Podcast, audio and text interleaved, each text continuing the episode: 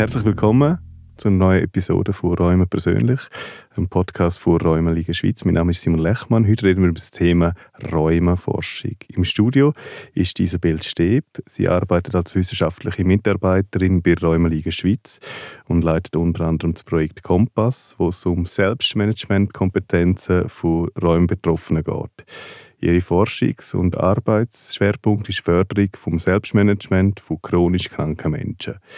Und Professorin Caroline Ospelt. Sie ist Forschungsgruppenleiterin an einem der weltweit führenden Zentren für Rheumaforschung am Zentrum für experimentelle Rheumatologie am Unispital Zürich. Herzlich willkommen.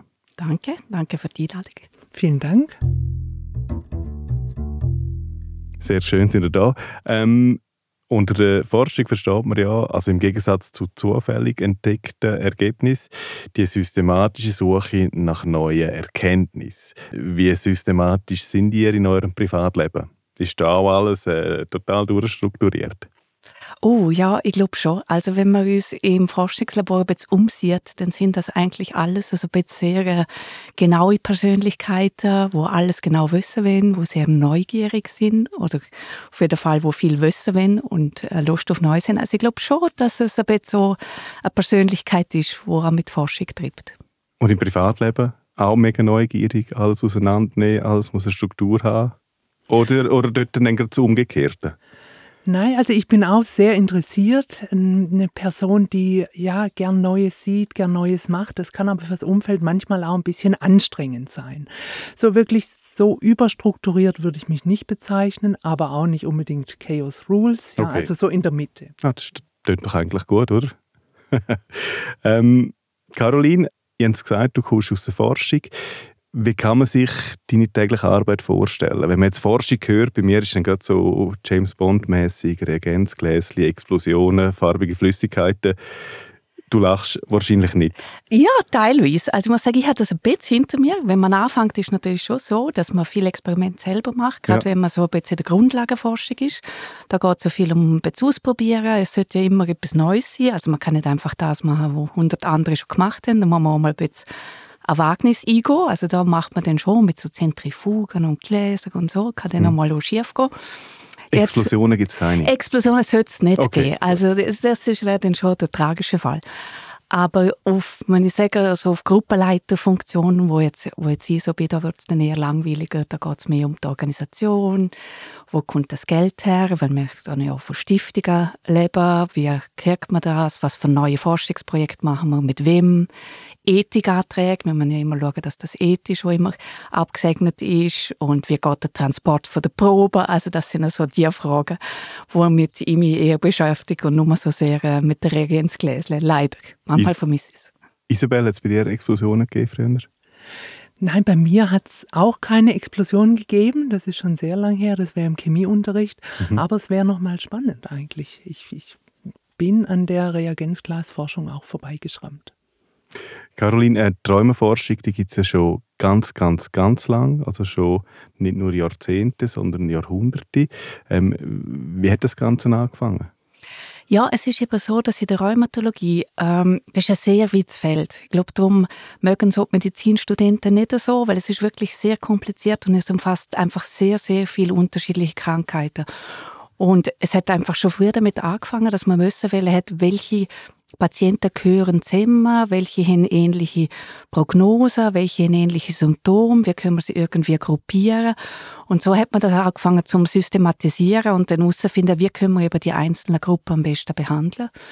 Und im Grunde muss ich sagen, sind wir fast immer noch dort. Wir, können so ein bisschen, äh, wir versuchen das ein bisschen feingliedriger zu machen, aber es geht immer noch darum, dass man wirklich also die besten die, die die Gruppe zusammenfasst, die am besten auf ein Medikament ansprechen oder wo die beste Prognose haben, oder dass man den Leuten einfach auch ein eine klare Perspektive geben kann. Also man forscht schon lange, ist aber noch nicht so weit. So würde ich es nicht sagen. Okay. Also man ist schon sehr bekannt. Also ich kann schon sagen, schon in der Zeit, wo ich jetzt äh, forsche, also wir sind jetzt schon über 15 Jahre, sieht man doch einen deutlichen Fortschritt. Also gerade in der Therapie, man sagen, wir sind noch viel früher jetzt, mit, dass man eine Diagnose erkennt, was ja sehr wichtig ist, dass man die Leute sehr früh schon behandeln kann. Und da hat sich halt schon so sehr viel getan, muss ich sagen. Jetzt gerade schon in den letzten zehn Jahren. Was ist denn das Ziel von Rheumaforschung? Kann man das definieren oder schafft man auf ein Ziel her, dass es keine Räume mehr gibt? Oder geht es um, um möglichst äh, gute Therapien, personalisierte Therapien, um die richtigen Medikamente? Was ist so das Ziel?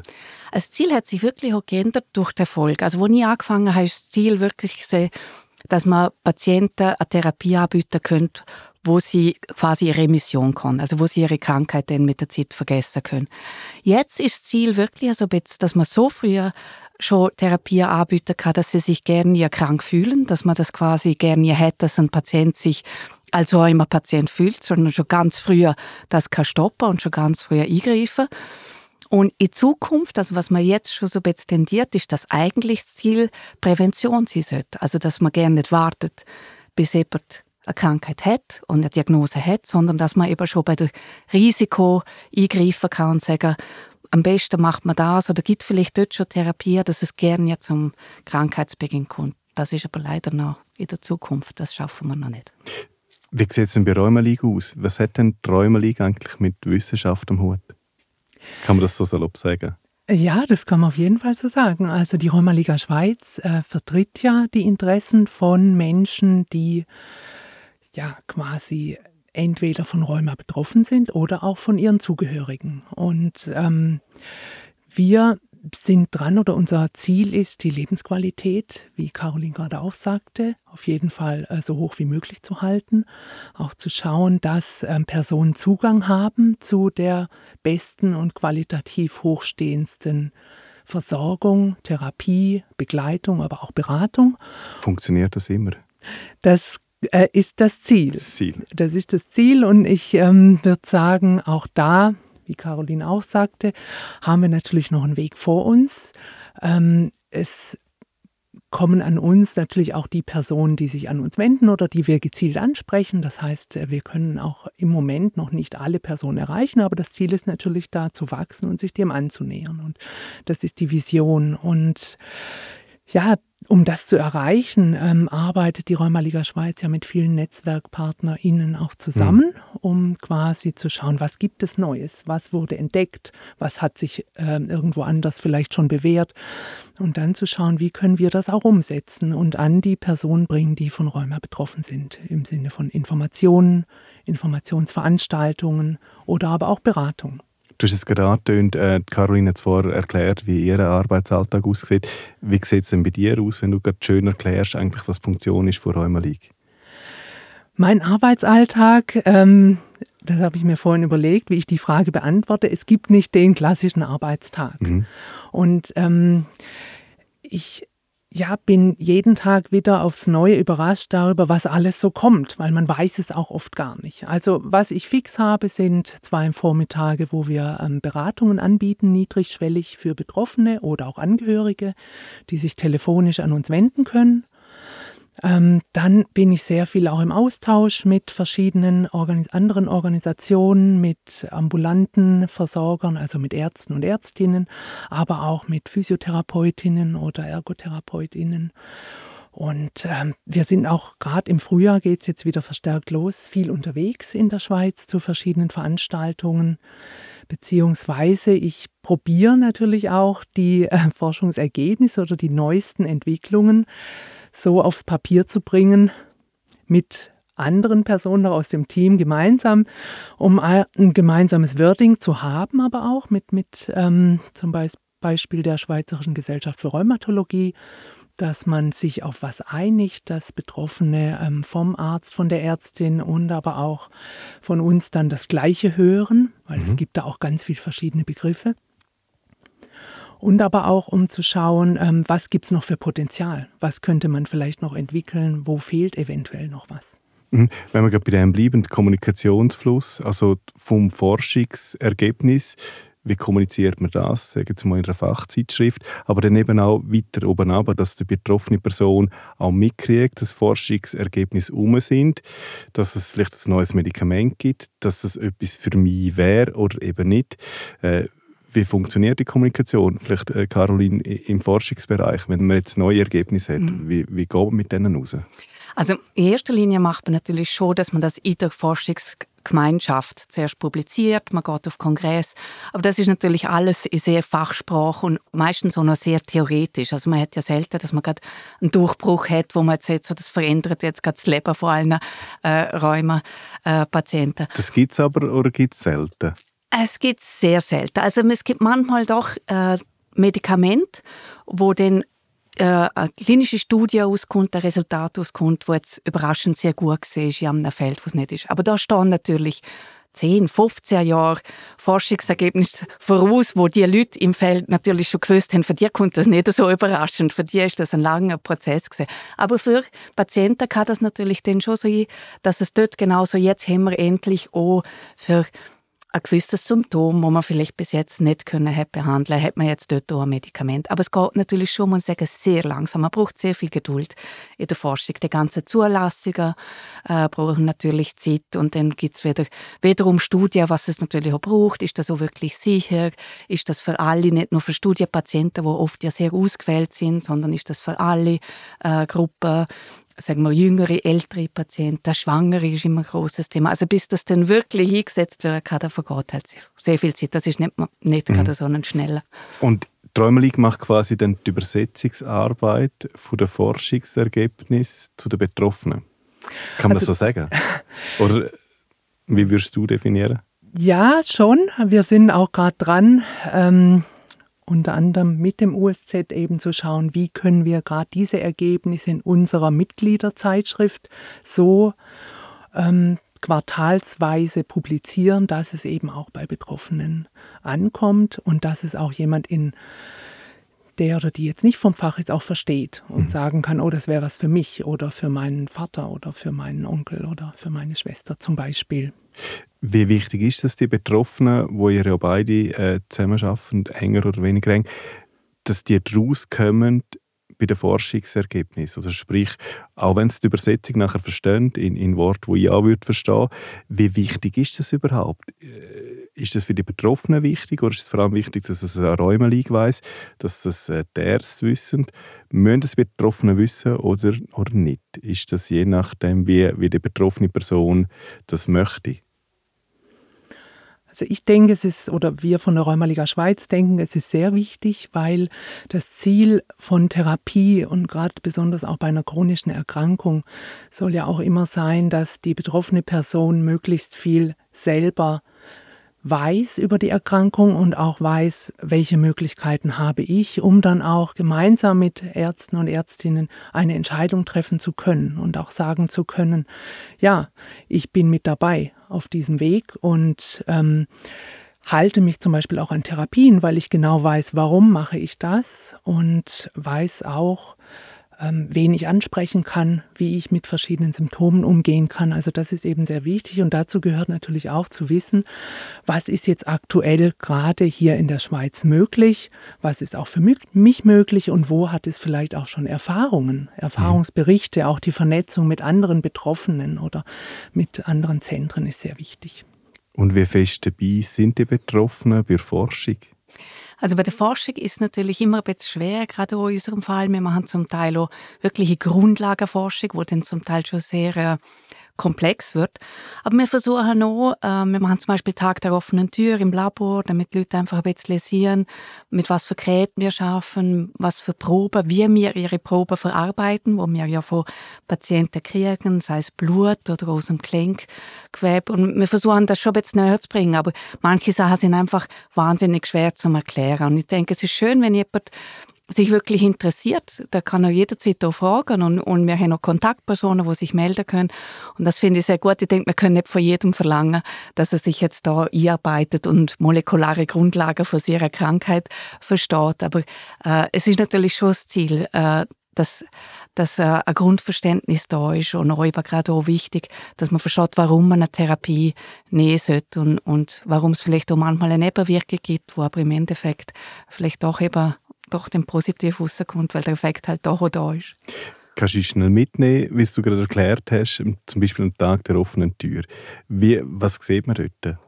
Also was man sieht, ist ja so, wir haben das aufgebaut, weil wir ähm, wirklich viel mit Patientenproben arbeiten. Also wir verarbeiten das Blut, wir verarbeiten Gelenkflüssigkeit oder auch Proben aus dem Gelenk. Und wir haben das so aufgebaut, dass man wirklich äh, durch die Räumlichkeiten vom Labor geführt wird und schaut, was man mit dem macht. Wir dann zum Beispiel das Blut, da wir zentrifugieren, da Blutzellen trennen vom Blutserum, dann kann man aus dem Blutserum können wir verschiedene Tests machen, man kann Blutzellen ähm, analysieren, wie sie aktiviert sind oder wie man sie eventuell beeinflussen können. Und das Gleiche, wenn wir Gewebe aus dem Gelenk kriegen, dann können wir dort einzelne Zellen aussortieren, können die wieder in der Zellkultur, also wir können die wachsen lassen, wir können die verändern, können schauen, wie würden sie quasi aktiver, wie würden sie weniger aktiv, dass man so quasi im ähm, in der Zellkultur ein, kleine, ein kleines Gelenk nachbauen können. Das wäre so das Ziel.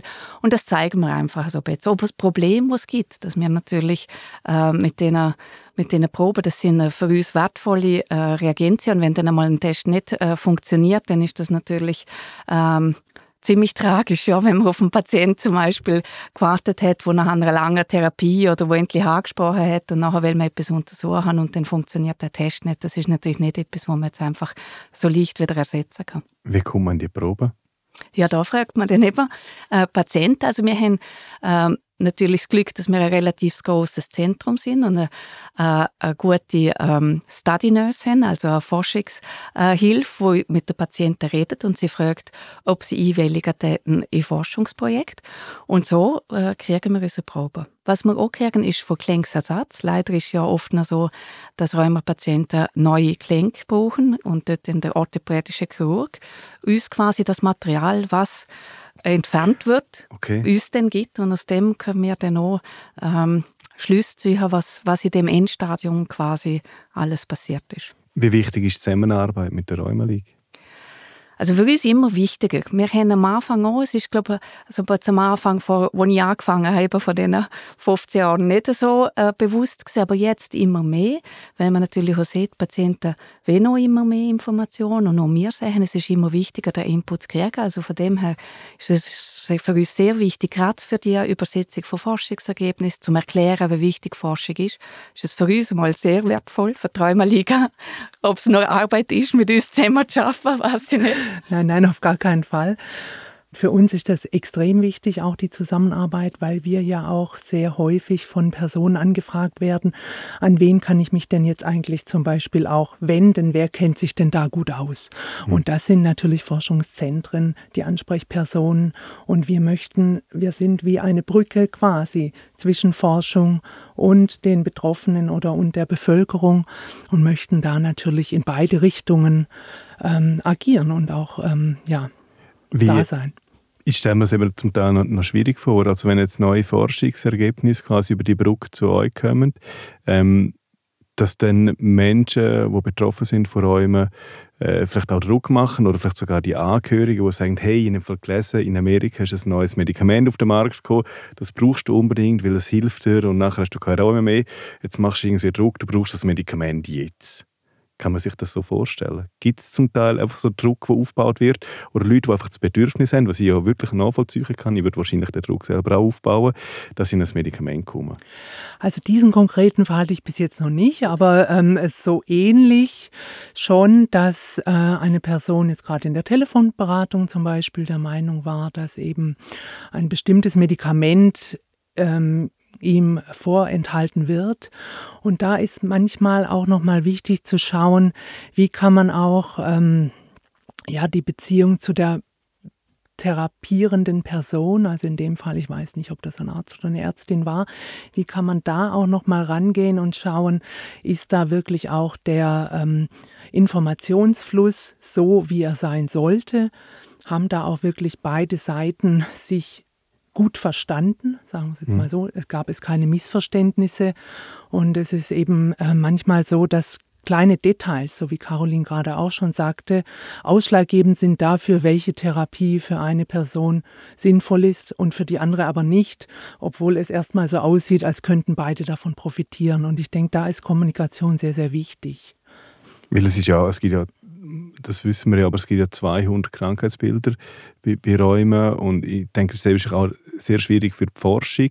Also Räume, ähm, kann man ja in nicht entzündliche und in entzündliche Rheumaformen unterteilen. Wie macht man das in der Forschung? Hat man da 200 und mehr Krankheitsbilder oder leitet man den Fokus wirklich auf, auf Gruppen oder wie, wie, wie, kann man sich das vorstellen? Ja, also man eindeutig, man muss sich auf etwas fokussieren, weil sonst kann man nicht äh, kann man einfach nicht in die Tiefe gehen, wenn man auf alles geht. Und der Forschungsfokus hängt einfach oft von dem Zentrum ab, was einfach dort der Schwerpunkt ist.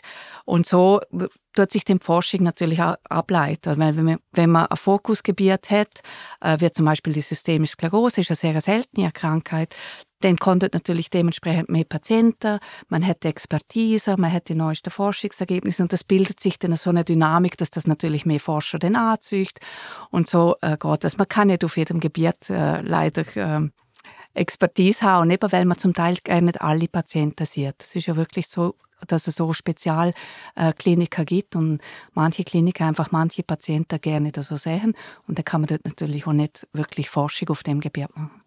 Wie ist das für die Träumer wenn man mit verschiedenen Institutionen zusammenarbeitet oder auch, logischerweise äh, die Augen und Ohren aufbehaltet? Was passiert da draussen? Ähm, die mit einbindet, die, die Forschungsergebnisse. Äh, fließen denn die direkt in die Strategie hinein bei Räumer Oder ist das, wie soll ich sagen, ähm, nimmt man die zur Kenntnis und probiert ähm, dann auf das eingehen oder hat das eine strategische Auswirkung langfristig?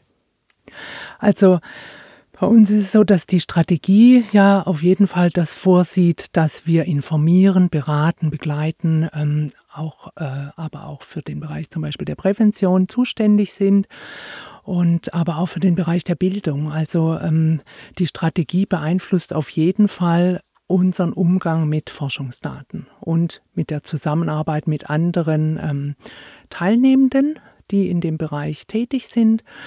Ähm, wir haben ja vorhin gehört, es gibt sehr viele rheumatische Erkrankungen. Das heißt, wir haben auch nochmal Fachgesellschaften, mit denen wir zusammenarbeiten, die bei zum Beispiel seltenen rheumatischen Erkrankungen dann nochmal mehr in die Tiefe gehen können. Die sind aber an uns auch angebunden.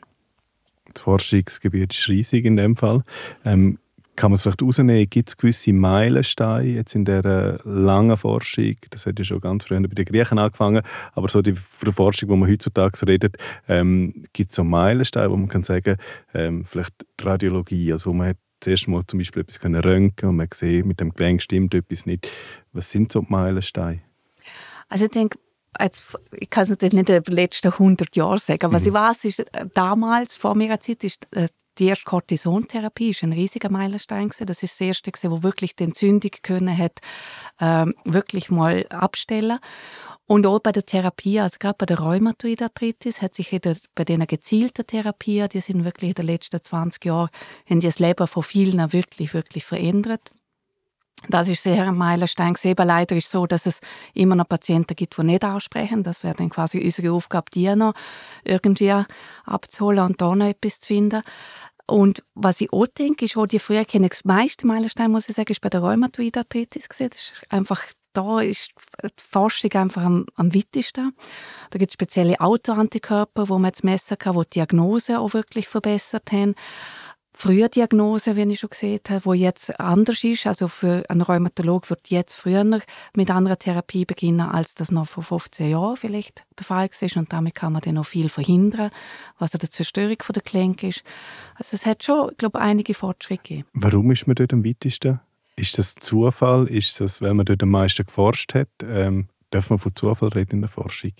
Ja, natürlich. Okay. Ich würde sagen, man, man, kann von Zufall reden. Es, es, es, ist ein bisschen, es gibt immer wieder so Trends und man weiß nicht recht, äh, wie das beeinflusst ist. Es ist bei der Rheumatoidarthritis ist da lang sehr der Fokus drauf gewesen. Es ist natürlich von dem her äh, vielleicht auch ein bisschen von der Pharmaindustrie gefördert, wenn natürlich dort verschiedene Medikamente auf den Markt kommen, wo sie sehen, es gibt einen Markt, äh, dann wird dort auch im positiven Sinn viel Geld, viel gefördert, was uns ja im Grunde auch hilft. Das muss ich sagen, auch Forschung und Pharma können gut Hand in Hand arbeiten.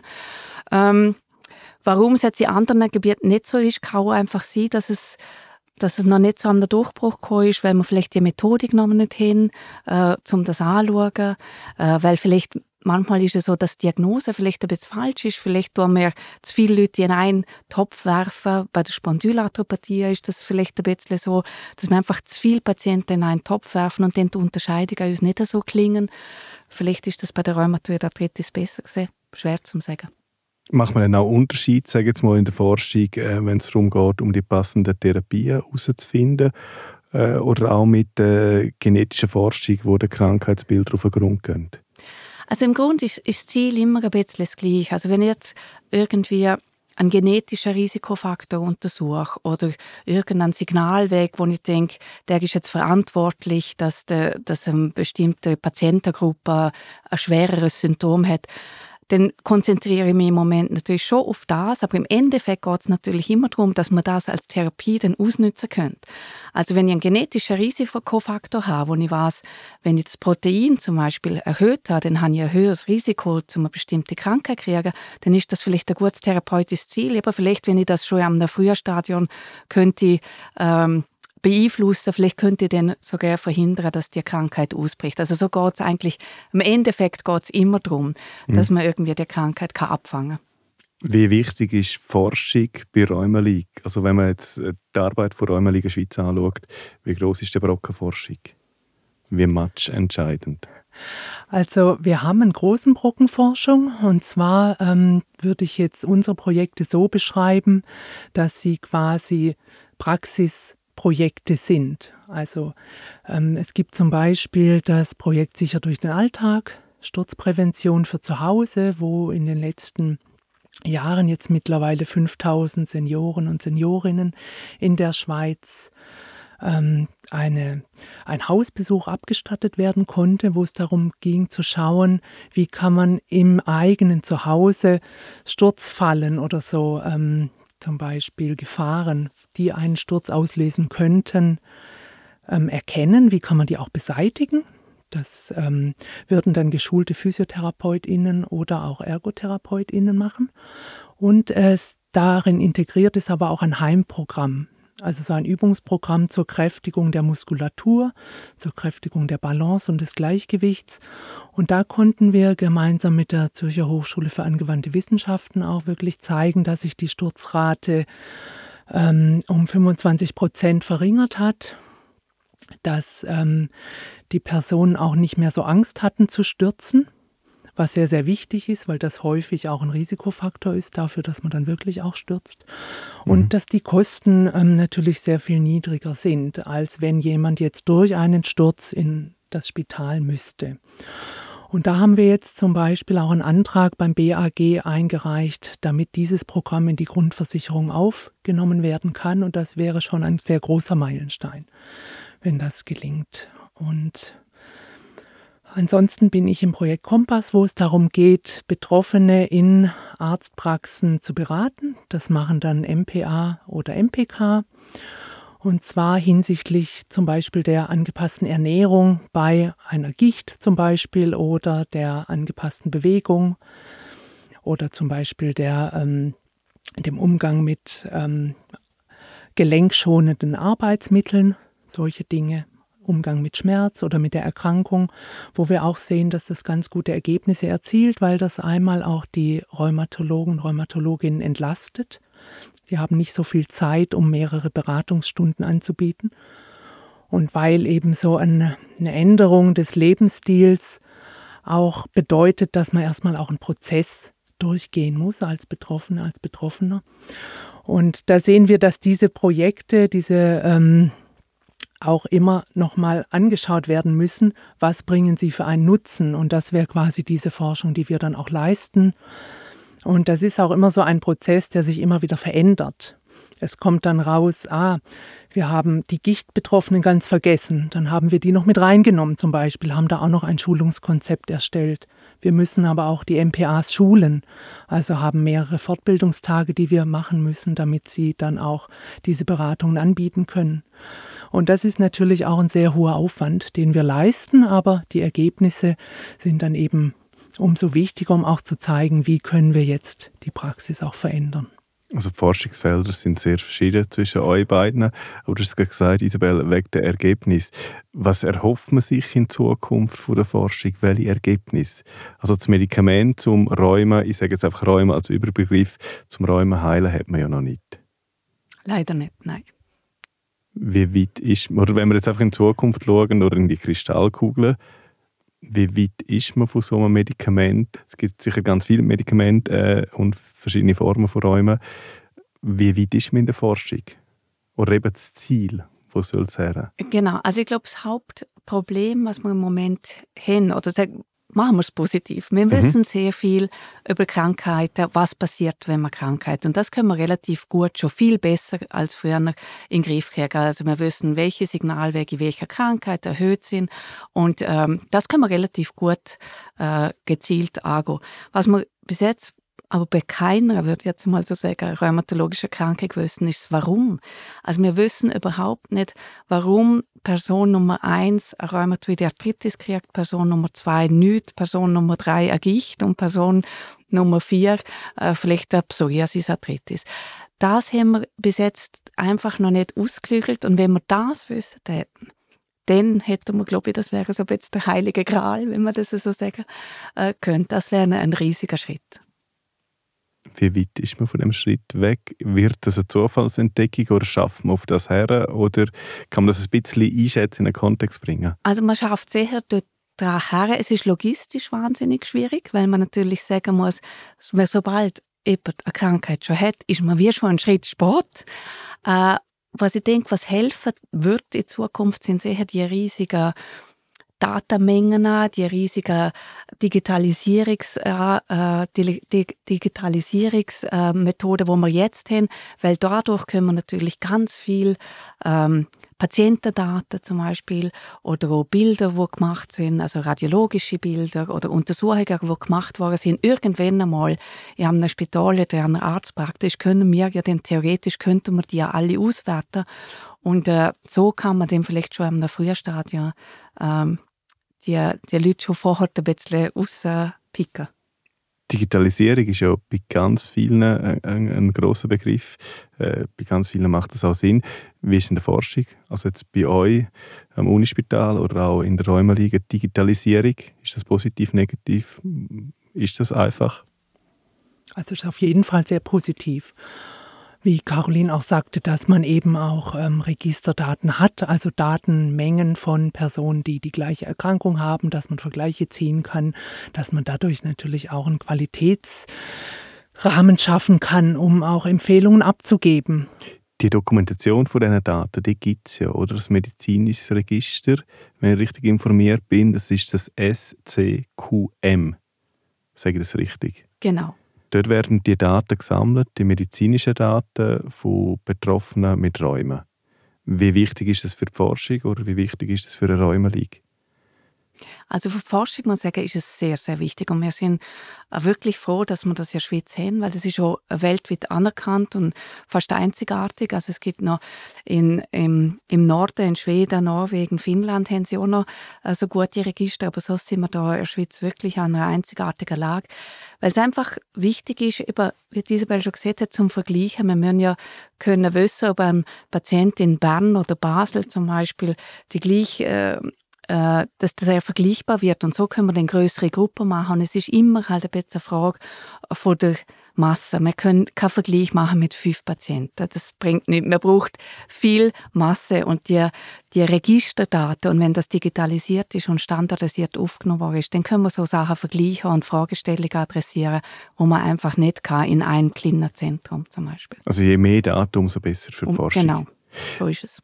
Wie ist der Zusammenhang zwischen dem medizinischen Register und der Rheumalig? Gibt es da Verknüpfungspunkte? Ja, ja, also auch da sind wir im Austausch, was neue Forschungsergebnisse ähm, angeht zum Beispiel. Auch dort gibt es Vernetzungsanlässe und auch für uns natürlich auch Ideen, was ähm, ist jetzt gerade aktuell in der rheumatologischen Forschung.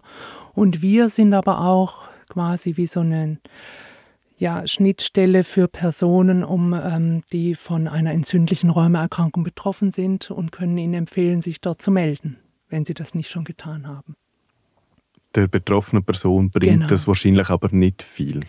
Also, äh, ja, ihr, nein, aber es ist jetzt beim SCQM ist eine gute Frage. Beim SCQM ist es eben auch schön, dass auch die Patienten, die dort registriert sind, für sich selber sehen können, was für Daten sie eingehen. Also das heißt, auch für sich kriegen sie ein bisschen eine Übersicht, wie ist meine Krankheitsaktivität gesehen vor drei Jahren, vor zwei Jahren, vor einem halben Jahr. Äh, das ist etwas, was einem vielleicht auch hilft, wenn man das sich selber immer wieder vor Augen führen kann. Sie können ähm, ein Questionnaire ausfüllen, also Fragebogen ausfüllen, wo sie selber dann ein bisschen ein Gefühl dafür kann, was tut mir vielleicht gut, was tut mir nicht gut und wie entwickelt sich meine Krankheit. Okay, also die betroffene Person hat Zugriff auf Daten und kann die also wirklich auch davon lernen genau. oder auch interpretieren oder in einen Kontext bringen. Genau. Für die Betroffenen, die Räume haben, ist Räume ist, ist eine schwierige Krankheit. Äh, die einen können besser damit leben, die anderen äh, schwieriger, je nachdem, was man hat. Äh, wenn wir das Thema Forschung angesprochen haben, diskutiert, jetzt sind wir vielleicht eben nochmal schnell in die Kristallkugel hineinschauen. Wo sind wir in der Forschung in fünf oder in zehn Jahren? Wird es irgendwann einmal keine Räume mehr geben? Also ich muss schon sagen, ich habe schon Hoffnung. Also nicht, dass man es Räume wird es immer geben, aber dass es für die Betroffenen eben kein Problem ist, dass es keine Lebenssituation veränderter Zustand ist, sondern dass es ist, ja, ich habe Räume, ich muss vielleicht zu Untersuchungen gehen, vielleicht muss ich auch Medikamente nehmen, aber es ist nichts Belastendes. Das wäre das Ziel und ich glaube, doch, ich glaube, wir sind auf einem guten Weg. Das klingt gut. Isabel?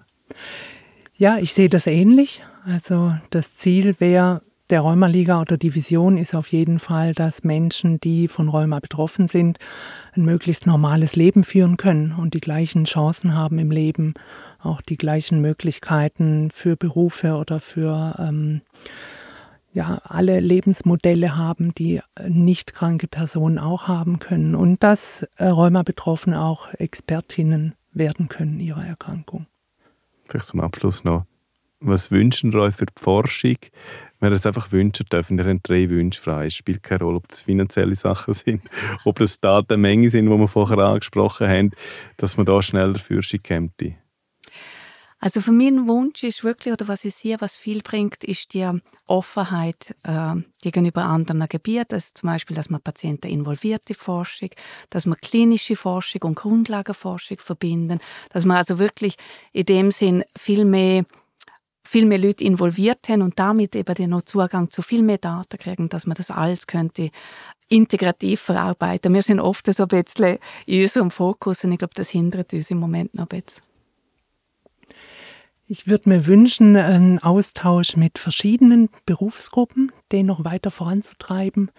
Ich denke zum Beispiel an Hilfsmittel für Kinder, Spielzeug für Kinder. Da könnte man mit Designern zusammen was machen, dass Kinder, die von Rheuma betroffen sind, ein adäquates Spielzeug auch haben und dass das vielleicht auch noch so aussieht, dass es nicht auffällt. Zum Beispiel auch oder auch in der Pubertät oder solche Dinge. Das wären so Sachen, wovon Wunsch. ich träume. Caroline, Isabel, Vielen Dank für das sehr sympathische und vor allem sehr informative Gespräch. Merci vielmals. Danke. Danke. Das ist Räume persönlich, der Podcast von Räume Liga Schweiz. Die nächste Episode, die Sie hören, die wird dann ein bisschen anders. Es gibt nämlich ein autogenes Training. Weil rheumatische Symptome verursachen ja immer wieder Stress und Schmerzen und da kann autogenes Training helfen, die Häufigkeit der Schübe zu reduzieren und Schmerzen zu lindern. Wie das genau funktioniert, das hören Sie in der nächsten Episode von euch persönlich. Schön sind Sie auch das Mal wieder dabei gewesen und wenn Sie Lust haben, dann hören wir uns nächstes Mal wieder.